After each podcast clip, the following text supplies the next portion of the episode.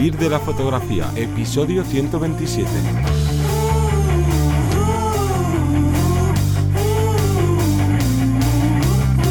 Bienvenido o bienvenida al podcast que te enseña a vivir de tu pasión, es decir, vivir de la fotografía donde semana tras semana te traemos todo lo relacionado con el mundo fotográfico como negocio.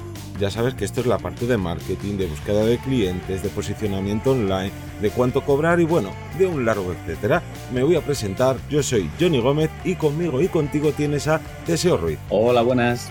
Este episodio vamos a tratar una cosa que ya empezamos a hablar en el podcast anterior y es que si recuerdas te explicamos la estrategia del marketing de las 4 Ps, que era producto, precio, punto de venta y promoción. Y obviamente todo esto adaptado a nuestro mundo fotográfico, a nuestro trabajo. Y entonces, como hablamos de manera general de cómo había que desarrollar esta estrategia y en qué beneficios te iba a traer, hoy vamos a tratar en exclusiva la primera P, que es la de producto, que en nuestro caso sería la de servicios. ¿Qué servicios vamos a ofrecer y a quién nos vamos a dirigir? Pero antes de entrar en materia hay que hacer el call to action, la llamada a la acción de nuestro podcast. Y es que ya sabes que este podcast forma parte de vivir de la fotografía.es, que es nuestra academia online, donde encontrarás cursos tanto de marketing como de técnica fotográfica que te van a ayudar a mejorar tu negocio fotográfico o a empezar a crearlo. Pero cuéntanos, Teseo, qué es lo que hay esta semana en la academia. Pues continuamos con el curso de filmmaking que ha eh, creado Víctor Pérez Agua y que nos va a ayudar a desarrollar toda esa parte de vídeo que siempre tenemos esa demanda, ¿no? Foto, de foto hay un montón de información, pero en vídeo siempre parece que, sobre todo las bases, el entender exactamente cómo funciona cada una de las cosas, suele fallar un poquito más y para ello está este curso de filmmaking. Y luego tenemos los viernes de edición, continuando con más herramientas de Capture One. Y todo esto, junto con todos los cursos que ya tenemos publicado, que ya vamos por 20 cursos, los tienes por 10 euros al mes, que esto básicamente es que funciona como un Netflix, como un HBO, pero para tu negocio fotográfico. Así que, dicho lo cual, vamos a empezar con esta primera P de este marketing de las cuatro Ps o marketing mix, porque también se le conoce así, y es que es súper importante empezar la casa por los cimientos. Y lo primero es, vale, ¿te gusta la fotografía? O, oye, esto no es solo para gente que está empezando, sino también para gente, quiero recalcarlo, que ya lleva tiempo trabajando en la fotografía, pero que le va a venir genial para pues como decía antes, mejorar lo que ya tiene. Entonces, los cimientos, como ya decía, son los servicios que vas a ofrecer o que estás ofreciendo. Y aquí siempre hay un gran error que comete yo creo que toda persona que, que se ha pasado por aquí, no por estos mundillos, y es, vale, como a mí me gusta la fotografía o me gusta fotografiar personas, pues quiero hacer sesiones como a mí lo que me gusta es la fotografía gastronómica, pues a restaurantes. Como a mí me gusta la fotografía no sé qué, pues a tal cosa. No. Está muy bien y es obvio que tú tienes que elegir un tipo de fotografía que a ti te llene para que este trabajo pues todavía sea mucho mejor que vivir de tu pasión. Es increíble, pero no tenemos que olvidar la cosa más importante, son los clientes.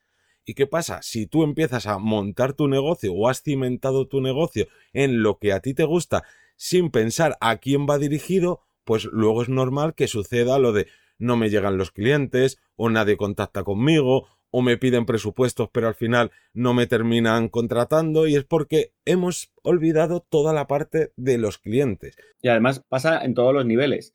Quiere decirse, eh, muchas veces nos hemos comprado X flashes porque queremos, se nos ha antojado o trabajar con geles de colores o trabajar de, tal forma eh, y se nos olvida que eso a lo mejor no está adaptado a lo que va a querer nuestro cliente. Una cosa es lo que a mí me guste, lo que me llene a nivel fotográfico, como bien dices tú, pero se nos olvidan los clientes que son los que van a pagar nuestro servicio y eh, puede ser inclusive que al principio, bueno, pues podamos ir haciendo diferentes pruebas, podamos ir, como bien dices tú, estableciéndonos qué es lo que más nos gusta. Pero con el ejemplo que ponías antes de, retrato, por ejemplo, eh, hay que ver qué tipo de cliente, qué tipo de servicio le vamos a dar. Bueno, vamos, una serie de extras que vamos a desarrollar ahora, pero que no se nos olvide. Una, una parte es lo que a mí me gustaría hacer, vale, pero qué clientes vienen asociados a ese trabajo. Claro, porque obviamente, si te gusta fotografiar personas, sabes que, tus clientes van a ser personas, pero es que aquí hay un abanico demasiado grande. Entonces, dices, vale, hasta aquí yo esto lo entiendo bien, pero ¿cómo tengo en consideración a los clientes potenciales a los que yo voy a llegar? Pues vamos a poner una serie de preguntas que vas a tener que ir contestando tú ahí, pues como decíamos en el podcast anterior, con papel y boli, o si estás delante del ordenador, pues ahí con el teclado, y vamos a poner ejemplos tanto para fotografía de bodas como para fotografía de e-commerce, de tienda online, ya que son dos mundos muy opuestos, y así mm. se va a entender todavía mucho mejor los ejemplos, perdón, los ejemplos que pongamos. Entonces, la primera pregunta que hay que hacerse es, ¿Qué necesidades estás cubriendo con tus servicios fotográficos? Aquí, por ejemplo, en las bodas, ¿por qué la gente quiere fotografía de bodas? Una de las principales razones es porque viene dentro del pack de todo lo que conlleva tener una boda. Nadie plantea, por norma general, nadie se plantea casarse y decir, ah, no, yo banquete no quiero, yo no quiero celebración. No, si tú te casas, hay una celebración con un banquete, por, norma general, suele ir más gente a la iglesia, otros en vez de a la iglesia, pues van a los juzgados, pero una de esas cosas que incluye el pack de casarse son las fotografías. Y prácticamente, digamos, vamos, yo me atrevería a decir que prácticamente nadie quiere desechar esta parte de eh, lo que conlleva las bodas, igual que por norma general nadie dice, bueno, pues yo me caso, pero no me voy de, luna de miel, ¿no? Sí, o, que recorta, yo puedo entender que hay, puede haber ciertos recortes a nivel económico si por lo que sea no se adapta a tu presupuesto, pero nadie va a quitar eh, la comida de la propia boda, generalmente, ¿vale? Hablamos de generalidades. Ni va, va, va, a poder a lo mejor prescindir, como bien decías tú, pues a lo mejor del vídeo, pero no de la fotografía. Puede prescindir de ciertos acabados en los cubiertos, en, las flores, en, bueno, una serie de extras, pero nunca en este caso de, la fotografía. Y justamente por lo que dices tú, porque estamos cubriendo una necesidad que va a tener el cliente que es un recordatorio emotivo. Tienen que recordar, tienen que tener ese momento especial en, en, fotografía y estamos cubriendo esa necesidad, pero incluso podemos cubrir otras necesidades que ni siquiera se habían planteado o que estaban a medio plantear, como por ejemplo puede ser la preboda o la posboda,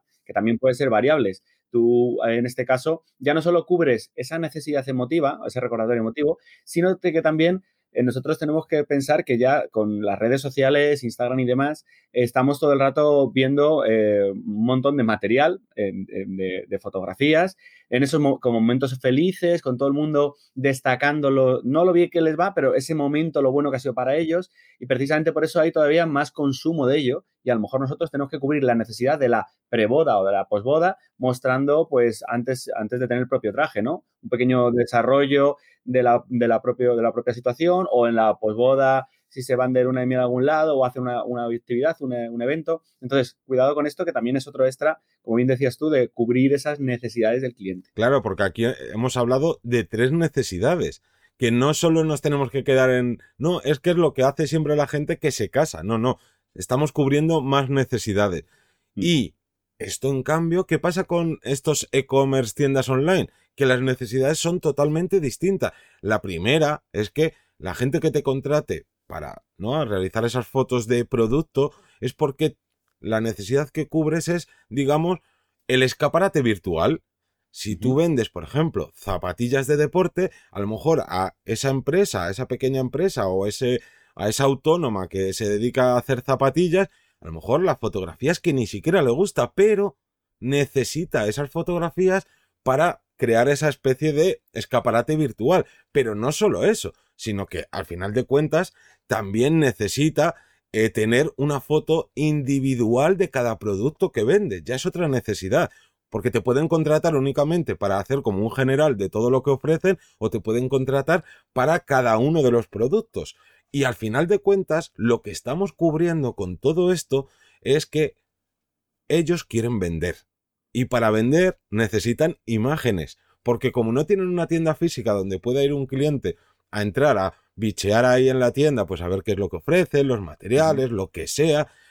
Ellos tienen una página web. Y si en la página web no muestras fotos de tus, ¿no? de tus productos, pues nunca vas a conseguir ventas. Entonces, fijaros las diferencias que podríamos hablar de bastantes más, pero simplemente con estos tres pinceladas, las diferencias de lo que cubren eh, nuestras fotografías, porque lo hemos dicho más de una vez, que nosotros somos fotógrafos, pero lo que hacemos es solucionar problemas o cubrir necesidades. E incluso a veces hay clientes que eh, no saben ni qué necesidades tienen.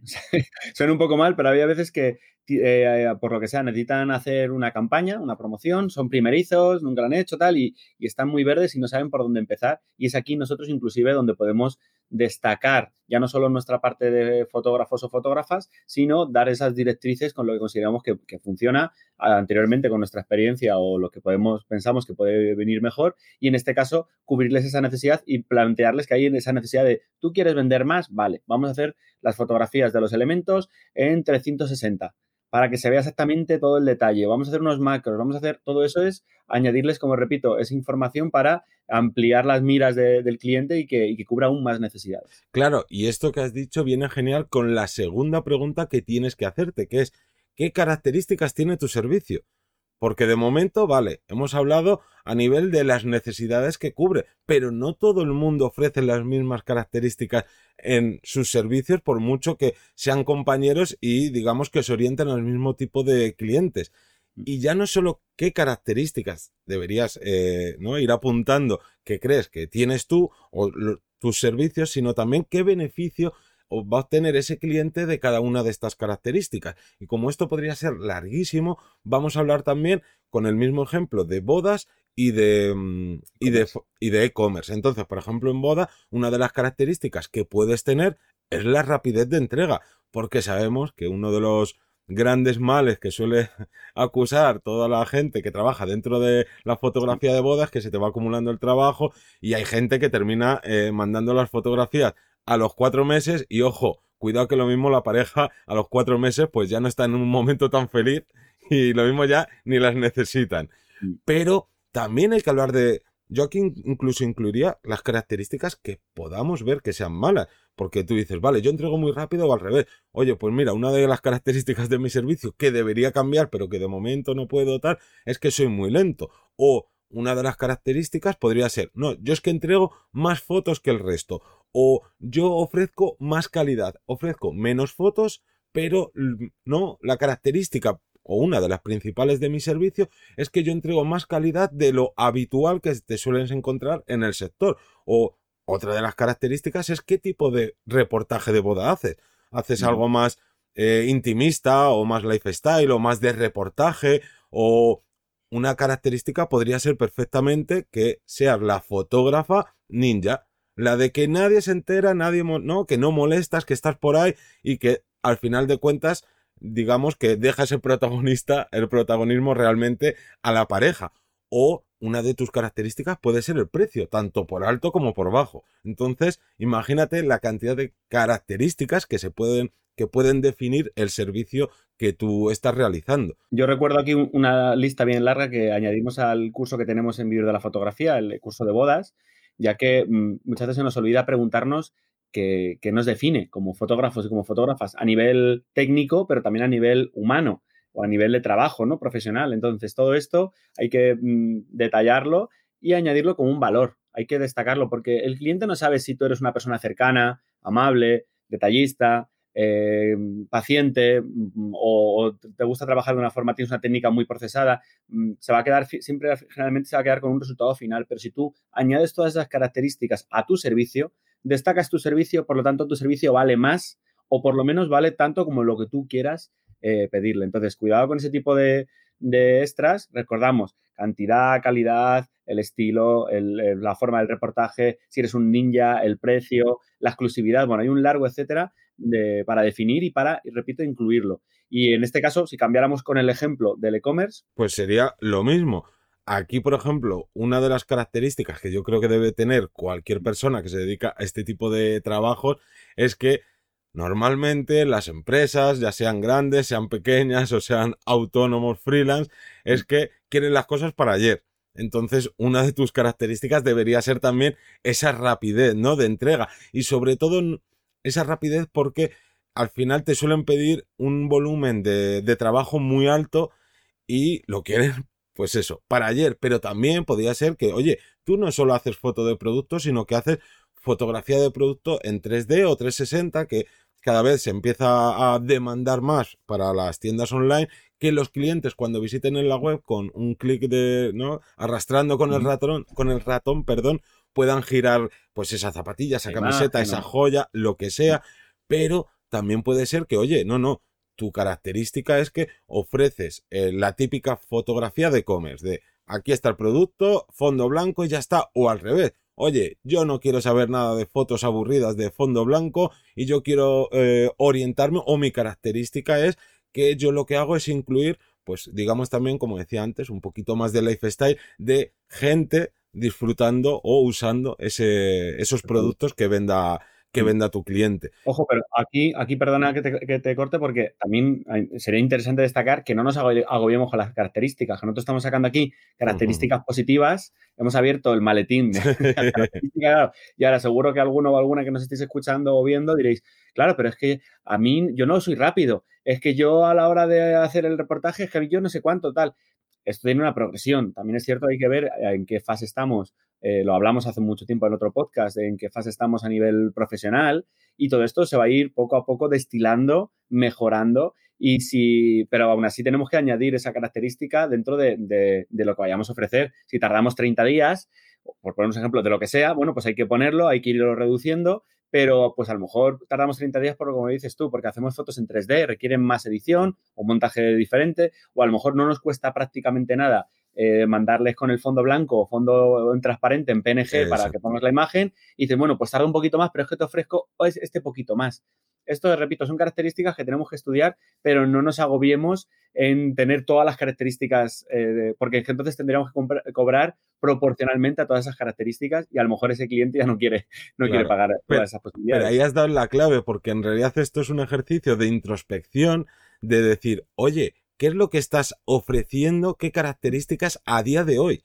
Porque aquí puede parecer también súper obvio, pero poniendo un ejemplo distinto, yo puedo pensar que soy, yo qué sé, divertido y alegre, pero si empiezo a preguntar a todo mi entorno o hago este ejercicio de introspección, digo, oye, pues a lo mejor no soy tan alegre y soy más, yo qué sé, ¿no? Pues otras características que pueda tener y por tanto eh, va a venir muy bien que te pongas ahí a, trabajar con esto, a apuntar las cosas, tanto buenas como malas, que te van a ayudar a definir el servicio que estás ofreciendo y no es solo definir el servicio, sino a qué clientes orientarte, porque recuerdo que todo esto es para saber a qué cliente te vas a orientar. Obviamente, si tú haces fotografía en 3D, no te puedes orientar a la típica persona o el típica empresa que tenga una página web, digamos, como cutrecilla, que no ha podido o no ha querido invertir dinero en su web o en publicidad, porque claro, no va a poder pagar los servicios de fotografía en 3D. Es decir,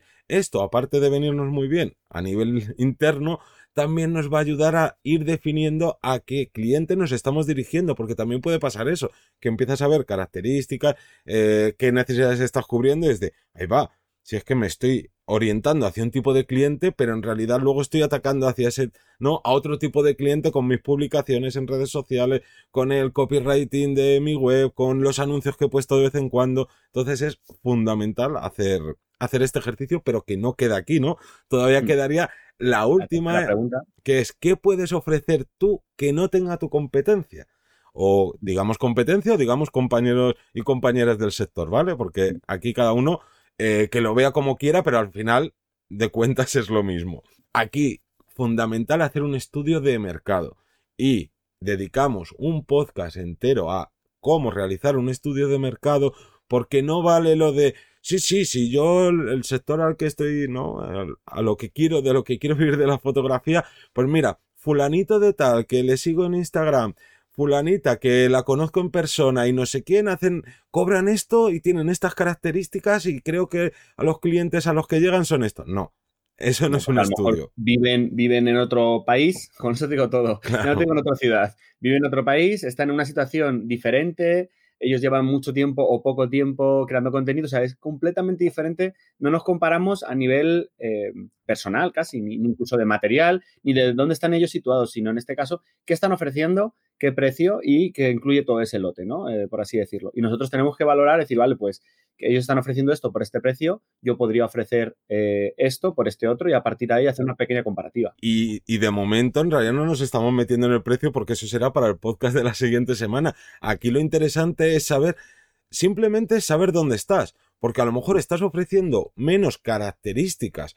que el resto de compañeros y de compañeras y entonces ya sabes que tienes pues cierta desventaja o al revés, que estás ofreciendo más características que el resto y por tanto eso tienes que potenciarlo, tienes que hacérselo saber a esos clientes a los que llegan o puedes, como estabas diciendo, aumentar tus precios. Bueno, la cosa es saber qué es lo que hacen el resto a nivel general para tener una estadística real, pero no solo eso, también tienes que tener en cuenta en qué, digamos, rango de precio más o menos sabes que te vas a mover y esto es muy fácil. Si estás empezando, obviamente te vas a mover por precios bajos. Si llevas 5 o 10 años en la fotografía, pues estarás en precios medios y altos, pero también en la calidad, porque a lo mejor te, ¿cuánta gente hay que digamos no son los mejores ni las mejores fotógrafas del mundo, pero están viviendo perfectamente de ello? Entonces también hay que tener eh, este ejercicio de Hay que ser realistas. Aquí hay que ser realistas. Yo no paro de encontrarme y aquí es... Eh, lanzo, saco el látigo y pego un latigazo a los que nos esté escuchando, por así decirlo, bien, ¿no? ¿Cuántas veces, eh, no, es que yo, yo he hecho ya tres trabajos de esto y quiero cobrar bien, o quiero cobrar bien por ello no tienes la experiencia suficiente para cobrar bien, abrimos comillas, porque no estás estableciendo un flujo de trabajo limpio, porque da la casualidad que puedes ofrecer eso, porque no, está, no tienes todos los días sesiones o trabajos o no hay una rutina y porque a lo mejor inclusive no estás pagando ni los, ni eh, los, estás de forma ilegal, vamos a llamarlo así. Entonces, hay que ser realistas con la situación en la que tenemos y con la experiencia o con la progresión, porque según vamos avanzando, bueno, pues es normal que nuestro precio vaya subiendo por, por las peculiaridades que y si empezamos pensando que vamos a empezar a cobrar mil euros, por poner otro ejemplo, 500 euros la sesión, porque yo he hecho sesiones muy bonitas. Lo de bonito o no bonito, esto ya es una cosa muy, muy particular. Claro, además, en realidad, aquí me, me he desviado yo un poco del tema principal y es que este estudio de mercado lo que tienes que hacer es tener cuidado, porque aquí está lo de las estadísticas de siempre, ¿no? Si tú haces, eh, esta, ¿no? haces una encuesta en cualquier país de cuánto cobran de media, yo que sé, por ejemplo aquí los españoles, pues a lo mejor sale que de media se cobra 3.000 euros, que obviamente no es lo real. A lo mejor puede ser porque hay un eh, pequeño porcentaje que está cobrando al mes eh, 200.000 euros y el 80% está cobrando 800 euros. Entonces, haces una media y claro, esa media no es real. Por eso decía lo de que es importante saber en, en qué parte o qué mundo dentro de ese sector te estás moviendo. Si eres principiante, si llevas tiempo, si aunque seas principiante crees que tienes una calidad muy grande, pero también la visibilidad.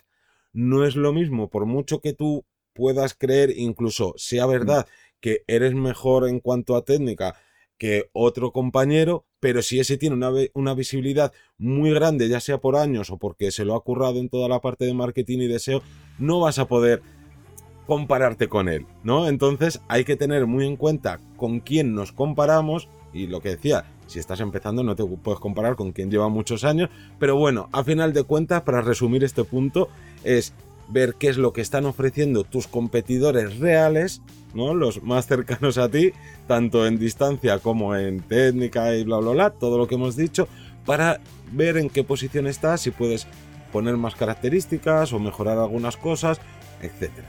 Que yo creo que si no, vamos a, a seguir alargando esto, porque aquí lo que sucede es que hay un curso entero de marketing donde hablamos largo y tendido sobre no solo esta estrategia en particular que la tratamos en el, en el curso, sino sobre muchas más estrategias que son necesarias a la hora de lanzarte o de estar trabajando como fotógrafo o como fotógrafa. Y nos vamos a ir despidiendo que nos quedan tres podcasts donde vamos a ir desgranando las siguientes P's del marketing y yo creo que poquito más. Yo creo poquito más. Un repaso, aprovechar este podcast para, como bien decías tú, hacer un, un repaso vosotros mismos y ir viendo qué características son las que os definen o, ir respondiendo estas preguntas. Y poco a poco, si completáis estos podcasts de durante, durante estas semanas, vais a tener una idea general de cuáles son las pautas a, a, seguir o cuáles son vuestras características. Así que nada, daros las gracias por escucharnos, a toda la gente que se suscribe a la academia, por esas valoraciones de 5 estrellas en Apple Podcast y bueno, en Evox, en Spotify y en todos los podcasters donde nos escucháis. Un saludo y nos escuchamos la próxima semana, como siempre, los lunes a las 7 de la mañana. Adiós.